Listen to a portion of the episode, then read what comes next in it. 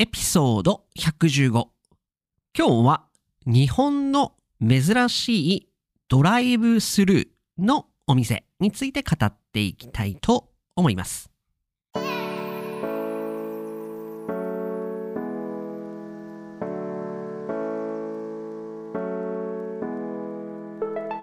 世界の皆さん、こんにちは、こんばんは、おはようございます。ポッドキャスターのカイチです。いつも世界各国からカイチと学ぶ生の日本語を聞いてくださり、本当にありがとうございます。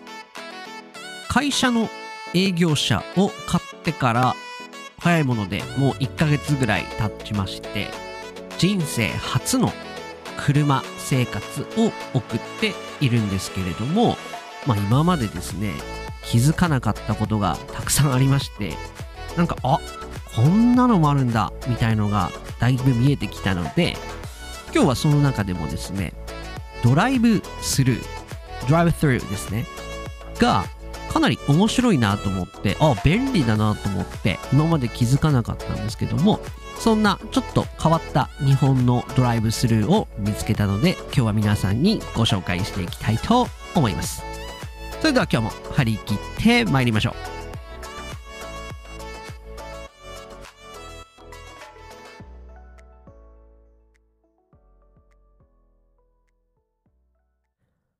今日も一言フレーズと単語やっていきたいと思います。今日取り上げる単語とフレーズは、まあ一つずつで全部で合計で二つになります。一個目。今日の話題にあのぴったりの単語なんですけども、コインランドリー。コインランドリー。これはですね、あの、日本らしい、えー英語っぽい聞く 聞こえるんですけど、コインランドリーなんですけども、これはですね、えっ、と、えっ、と、ランドリーマットですね。ランドリーマットのことを日本ではコインランドリーとよく言います。なので、日本でランドリーマットって言っても多分伝わらない。まあでもランドリーっていう単語はわかるんですけど、な、マなんだろうっていう感じで思われるので、皆さんがもしランドリーマット探してる場合は、コインランドリーという単語を使うと通じると思われます。少なくとも私は、あ、コインランドリーねっていうふうにわかるので、コインランドリーって言って いただければわかりやすいかなと思います。日本はですね、なかなかこの洗濯文化が、なんて言うんですかね、あの、自分の家で洗濯機で洗濯するという文化がまだまだ根強く、でも最近はだいぶこう、そのコインランドリーが流行ってきて、ちょっとおしゃれなコインランドリーですとか、カフェと合体したコインランドリーですとか、こうすごい新最近あのかなりあの注目されているビジネススタイル、あのビジネスのカテゴリーでもあります。なので、この単語を覚えておくとよろしいかと思います。二つ目、洗濯をする。洗濯をする。これはですね、まあ洗濯、これはあれですね、ワシンなんですけども、これに使う動詞がする。洗濯をするなんですね。なので、洗濯をする。で洗濯を、過去形の場合は洗濯をした。で、あれですよね。ああ、洗濯するのがめんどくさいとか、ああ、洗濯するの嫌だとか、洗濯すると、が動詞がするなんですよね。これはちょっと面白いかなと思って取り上げてみました。あと、そうですね。洗濯嫌だな。洗濯するのが嫌だな。洗濯めんどくさいな。洗濯するのめんどくさいな。そうですね。こんな感じでよく日本人は使いますね。皆さん、やっぱ土日ですとか、あとは夜ですとか、洗濯をしますけども、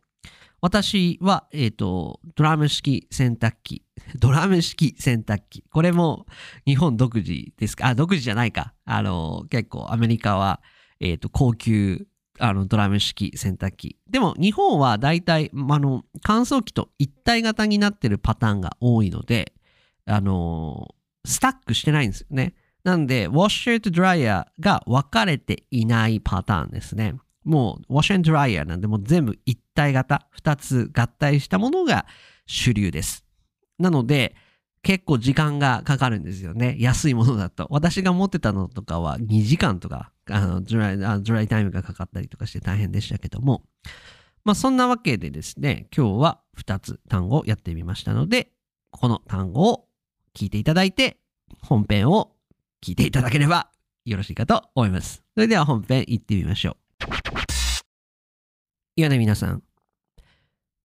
皆さんはドライブスルーっていうのは使われますか？ドライブスルーですね。ドライブスルー。ドライブスルーは日本語でもドライブスルーなんですね。あのー、まあ、有名なマクドナルドさんですとか、あとはハンバーガーチェーンさんですとか、ファーストフード店ですとかはドライブスルーあると思うんですよね。多分これは日本、外国、日本以外の国でも私が、まあ、見た限りでは同じシステムでございます。しかしですね、なんか日本っぽいものがありまして、それは何なのかと言いますと、今日のお題ドライブスルーなんですけれども、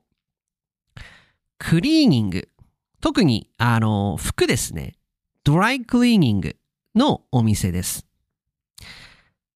皆さんの国はどうなんですかね？ランドリーマット。あの、日本ではランドリーマットのことをコインランドリーと言います。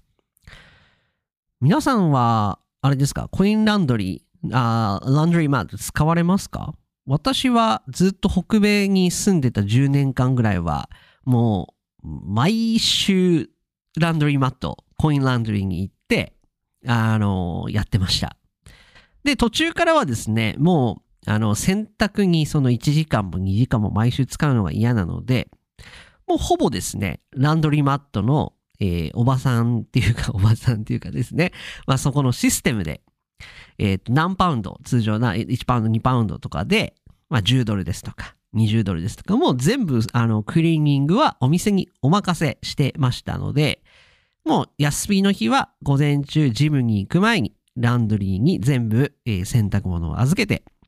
だいたい夕方ぐらいになるのかな ?2、3時間ぐらいで持ってき上がってるというような感じで、非常に私は大満足のサービスです。日本でもやっと最近そういうサービスが出てきているようですけれども、多分まだまだ東京だけ。まあ、地方でもあるところはあると思うんですけども、あんまりこう、ランドリーマに行くっていうのはメジャーなものではなくて、皆さん日本は、えーと自分の家で洗濯機で洗うことが多いと思われます。でも大変ですよね。毎毎、毎週とかで、まあ、家族だとあれですよ、毎日回してるんですかね。まあ大変で、まあお金もかかるので、あれですけれども。まあそんなわけで、私の場合は、あの、ビジネスシャツをよく、えっ、ー、と、ドライクリーニングに出してるんですけども、まあお店に行って出して出来上がったら取りに行くっていうスタイルで今まで生きてきたんですけども、なんと、ドライブスルーのあの、ドライクリーニングがあってですね、で、びっくりして、あ、まず前提として、日本はランドリーマットの中にあのドライクリーニングが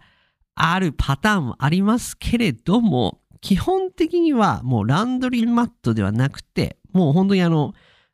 洋服のドライクリーニングではクリーニングだけ、専門店みたいなものが一番、えー、多い主流といいますか、メインストリームといいますか、多いので、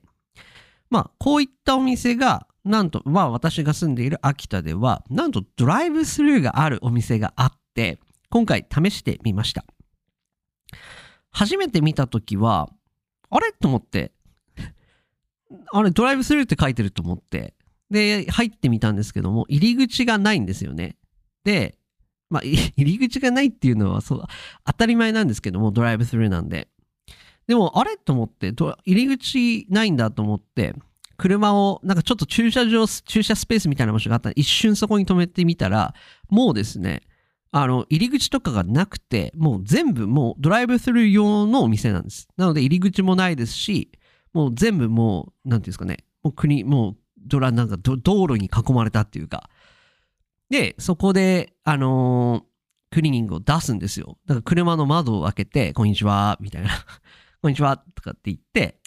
あ、じゃあこれお願いしますって言って、窓、車の窓から自分のビジネスシャツを渡すんですよ。そうすると、あとは普段の流れと一緒で、あの、いついつまでに出来上がります。で、このレシートを持ってきてくださいって感じで、えー、レシートを渡されて、まあ出来上がった時にまたそのドライブスルーに入って、レシート渡してもらってくるというようなことなんですけれども、今回非常に料金お安くてですね、今回100円でした。1枚100円。皆さんどうですか？金額これを聞いて。1枚100円です。これバカ安いですからね。アメリカは、えっ、ー、と、大体私が住んでいる、あ、住んでいたクイーンズの、えー、ところ、ランドリーマットでは、Y ビニーシャツ1枚、だいたい、えっ、ー、と、4、3ドル ?3 ドル80セントとか4ドルぐらいだった、1枚ですね。で、1週間、少なくとも5万円きますので、まあ、だいたい20ドル弱ぐらいは毎週かかっていたと。ただ、日本、1万100円。どんだけ安いんだよと思うんですけども、いいなと思ってます。まあ、これからもですね、ちょっとこのドライブスルードライクリーニング使っていこうかなと思うので、東京はどうなんだろう？あんのかな？皆さん、もし、あの、日本に住まれている方で、あの、近くにこんなのがあれば、ぜひぜひ皆さんも使ってみてはいかがでしょうか。ということで、今回、えー、ドライブスルー話してみました。あ、プラス、もう一個。あ、面白いな。外国になくて日本だけしかないなと思ったのが、これどうなんだろう私が住んでたニューヨークとかトロントにはなかったんですけども、ドライブスルーのスターバックスがあります。秋田にはですね。東京はどうなんだろうな。郊外とかに出るとあるのかな。でも、あ、初めてドライブスルーの、あのー、スターバックス見たとき、あ、かっこいいと思って。で私はまだ使ったことないんですけども、今度、あの、使ってみようかなと思ってます。で、ここまでが日本のお話なんですけども、では逆に、えっ、ー、と、日本以外にあって日本にないシステムは何なのかと言いますと、これ実はあります。当然国によって違うので、皆さんの国がですね、ヨーロッパですとか、えー南えーと、アフリカですとか、えー、インドですとか、その中東ですとか、である場合はちょっとすいません、わかんないんですけども、まあアメリカ大陸にあって日本にないものは、一つ私気づいたところがあります。それは何なのか皆さんお分かりでしょうか？答えはですね、銀行の ATM なんですね。北米大陸は、すごい私もびっくりしたんですけども、あの、銀行の ATM のドライブスルーがありあります。まあ、すごい便利ですよね。あの、キャッシュないときポンプアップキャッシュっつって、キャッシュすぐ出せるんで。ただ、日本ではやはり、その銀行、ドライブスルー ATM なんていうのは見たことも聞いたこともないので、これはなかなか面白いシステムだなと思って、どうなんでしょう？大丈夫なのかな？でも、いいかなと思うんですけどね。あ、でもあるのかな日本も。なんか取り入れてる場所ありそうですけどね。まあでも私が見たことがある限りでは、まだそんなのはないので、まあ面白いなと思って今日共有させていただきました。そんなわけで、今日は日本のちょっと面白いドライブスルーについて語ってみました。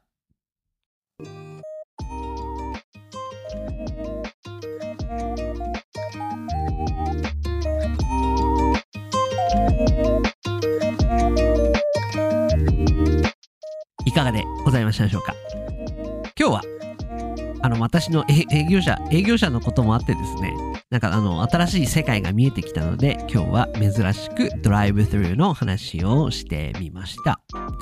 便利ですよね。でもやっぱりファーストフードとかハンバーガーとか車に乗りながら買ったりですとかそういうのが一番楽ですけども今回は私は、まあ、ビジネスマン用に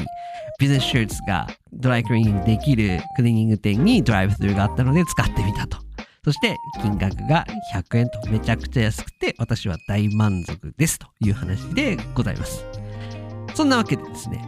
今日の放送が面白いなと思ってくださった方はチャンネルフォロー、高評価、5スターレーティングいただければ本当に嬉しいです。あと、私、なんと iTalki やり始めておりますので、ぜひぜひ日本語を学びたいという方は、私の iTalki 予約してくれれば嬉しいです。それではまた次回の放送でお会いいたしましょう。さようなら。